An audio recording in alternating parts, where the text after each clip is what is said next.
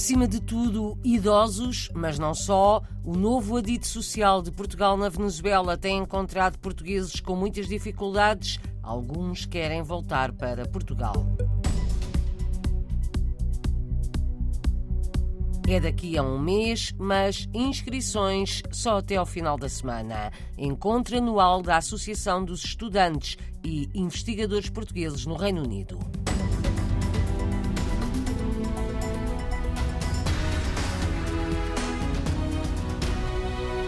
Há portugueses com muitas dificuldades na Venezuela e há quem queira voltar para Portugal. A constatação é do novo adito social de Portugal no país. William Figueira entrou em funções há menos de dois meses e fica muito sensibilizado com as dificuldades que afetam os portugueses, principalmente os mais velhos. Neste momento, nós conseguimos muitas pessoas já idosas carenciadas que estão a solicitar ajuda, estão a solicitar muito ajuda com medicamentos, pessoas que têm alguma doença, pessoas mais novas, pessoas que querem retornar a Portugal. Mas basicamente eu acho que o, o, o grosso do pedido é pessoas idosas. A situação na Venezuela está muito complicada. Tem pessoas com situações muito complicadas, muito complexas. William Figueira, adido social de Portugal na Venezuela, onde nasceu, trabalhou durante algum tempo como psicólogo clínico na Madeira. Em agosto voltou a Caracas para assumir o cargo de adido social. Apesar dos apoios que existem por parte do Estado português, é preciso mais, diz. Há situações que não se enquadram nas ajudas disponíveis. Uma das questões que surgiu muito no Conselho Social foi a necessidade de ajuda a pessoas que não, não enquadram no ASIC. No ASIC seriam pessoas idosas. Se uma pessoa que teve um AVC e está quadraplégico então essa pessoa não, de alguma forma as ferramentas de ajuda, além, de, além do, da rede médica, que sem dúvida é uma ajuda importante, mas é preciso mais. E não é o único caso, são muitos casos deste género crianças com necessidades especiais, criança com autismo, sempre aparece. Declarações do Adido Social de Portugal na Venezuela. No fim de semana, a agência de notícias Lusa foi no Centro Marítimo durante uma jornada de apoio social promovida pelo Consulado Português. Também a nova dirigente da Sociedade de Beneficência de Damas Portuguesas, Lucecita Rodrigues, confirma que estão a aumentar os pedidos de ajuda por parte de portugueses carenciados. Cada vez chegam à nossa porta mais pessoas portuguesas buscando ajuda. Nós damos assistência a, neste momento a mais de 111 famílias portuguesas carenciadas. Damos um cabaz de alimentos, damos também a medicação, damos prendas de vestir, estamos também a dar uma sopa. Neste momento temos até mais demanda da parte médica, da parte da medicação. A Sociedade de Beneficência de Damas Portuguesas na Venezuela apoia mais de uma centena de famílias com comida, roupa e medicamentos, mas a estratégia também passa por dar formação para um ofício que depois pode vir a dar frutos. Temos que manter a nossa função, que é ajudar as pessoas carenciadas, mas a parte disso, vamos seguir ajudando, isso é a nossa missão.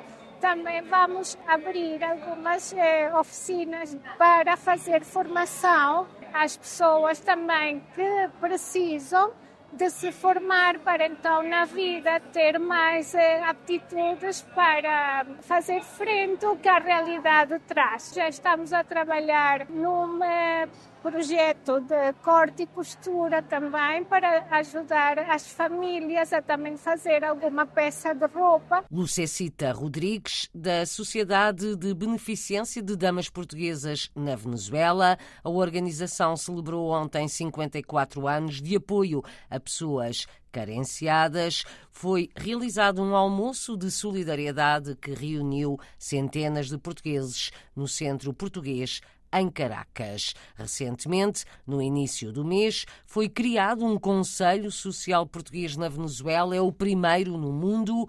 Trata-se de uma rede de pessoas que trabalham juntas para tentar identificar quem precisa de ajuda e tentar resolver. O Adito Social Português deverá coordenar os trabalhos. Depois da jornada social que aconteceu no fim de semana perto de Caracas, vão realizar-se outras noutros locais, anuncia William Figueira. Estas jornadas sociais, de alguma forma, enquadram-se no Conselho Social. É uma forma de chegar mais perto dos portugueses. Neste caso foi aqui no, no Centro Marítimo, em Turumo, mas tivemos uma em Los Teques, vamos ter agora em, em Porto Ordaz, a chegar onde estão os portugueses. Num país de 900 mil quilómetros não é fácil, não é? Então temos que deslocar-nos nós. Temos dos consulados gerais, Valência e Caracas. Estamos a trabalhar em conjunto com a Embaixada para chegar a portugueses que precisem realmente. William Figueira, psicólogo clínico e adido social de Portugal, na Venezuela. Do Conselho Social faz parte Fernando Topa, conselheiro das comunidades portuguesas, apesar da boa vontade, alerta para a necessidade de haver dinheiro para ajudar, por exemplo, nas deslocações. O Conselho foi criado com um número muito grande de pessoas que, na prática, também não é funcional. Eu penso que é importante agora dividir as tarefas. Num país tão grande como é a Venezuela, um país com uma dimensão continental, é impossível que nós, com recursos próprios, podamos chegar a atender toda a comunidade portuguesa. O Conselho Social terá a mesma dificuldade. Necessitamos recursos económicos para poder fazer o trabalho. Fernando Topa, conselheiro das comunidades portuguesas em Caracas, na Venezuela. Faz 15 anos e está a organizar o seu encontro anual para daqui a um mês em Londres. A PARSUC, Associação dos Estudantes e Investigadores Portugueses no Reino Unido. Quem quiser participar no encontro, o Luso, deve inscrever-se até ao fim deste mês, até ao final da semana. O anúncio foi feito nas manhãs da RDP Internacional pelo dirigente da PARSUC, Diogo Martins, médico na capital britânica, conta um pouco do que está a ser planeado para o encontro anual da organização. O nosso grande encontro anual vai acontecer dia 28 de outubro em Londres. Este ano a faz 15 anos, portanto são 15 anos de celebração daquilo que nós fazemos de melhor, que é conectar esta, esta comunidade de académicos e investigadores e estudantes no Reino Unido. Vamos ter a presença da Sra. Ministra Elvira Fortunata, Ministra da Ciência, Tecnologia e Ensino Superior, que vai ser ótimo, obviamente, ter lá, falar uhum. um da, da perspectiva dela da colaboração de Portugal e Reino Unido. E por outro lado, vamos ter também uma competição, que é o que chamamos o Research Pitch, que é para premiar uh, colegas que são muito bons a comunicar ciência. Portanto, temos 500 libras com a colaboração de uma, de uma associação também no Reino Unido, que é a Anglo-Portuguese Society, que vamos atribuir à, àquela que for a melhor apresentação do seu projeto de investigação hum. em, em, em, em, alguns segundos, mas poderão sair de lá com 500 libras, que eu acho que é bastante apetecível. Quem é que pode inscrever-se? Como é que pode inscrever-se? Até quando é que pode inscrever-se? www.parsuc.pt, tem lá a informação toda. Uhum. Até dia 30 de setembro podem se inscrever. Se forem académicos, investigadores ou estudantes de ensino superior portugueses no Reino Unido uh, podem inscrever-se. Estamos super entusiasmados para vos receber. 28 de outubro, encontro anual da Parsuc em Londres. Inscrições até ao final deste mês. A Associação dos Estudantes e Investigadores Portugueses no Reino Unido é dirigida por Diogo Martins, médico, foi ouvido nas manhãs da RDP Internacional por João Bacalhau. Ora, quem também pode participar neste encontro da Parsuc na capital britânica é Ricardo Rocha, biólogo, professor de conservação da natureza na prestigiada Universidade de Oxford. Estudou na Universidade da Madeira e tem trabalhado um pouco por todo o mundo. Jornalista Paulo Santos. Foi a paixão pela biologia que levou Ricardo Rocha a fazer-se ao mundo em 2007. Após o meu mestrado em Inglaterra, fui um ano para a Finlândia, onde estive associado à Universidade de Helsinki a fazer investigação com Madagascar. Passei cerca de dois anos e meio no Brasil, onde estive a trabalhar na Amazónia brasileira. Depois disso, estive a trabalhar em Inglaterra novamente, ligado à Universidade de Cambridge e Estive no Reino Unido cerca de três anos. Agora, este biólogo é professor de conservação da natureza na Universidade de Oxford, no Reino Unido. Ser professor aqui é um privilégio enorme. É uma das melhores universidades do mundo. Os alunos são espetaculares, são muito motivados, têm um grau de preparação muito grande. Devido ao trabalho de investigação que realiza, Ricardo Rocha sente que trabalha para o mundo e não apenas para o Reino Unido.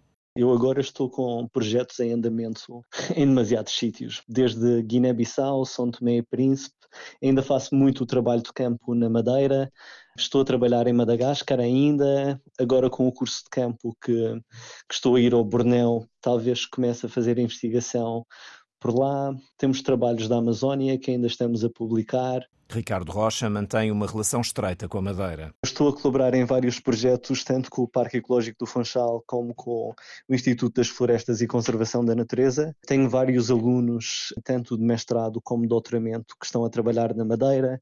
Agora, com a minha ligação ao Oxford, estou a, a levar vários alunos de cá de Oxford para a Madeira para fazerem teses de mestrado e o objetivo é que a longo, a longo prazo esses alunos continuem para doutoramento mas para já não pensa em voltar. Quer continuar a fazer pontes entre a Universidade de Oxford e a Madeira. Madeirenses pelo mundo, madeirenses como nós, uma rubrica da Antena 1 Madeira que também pode ser ouvida nesta rádio, a RDP Internacional ou em RTP Play.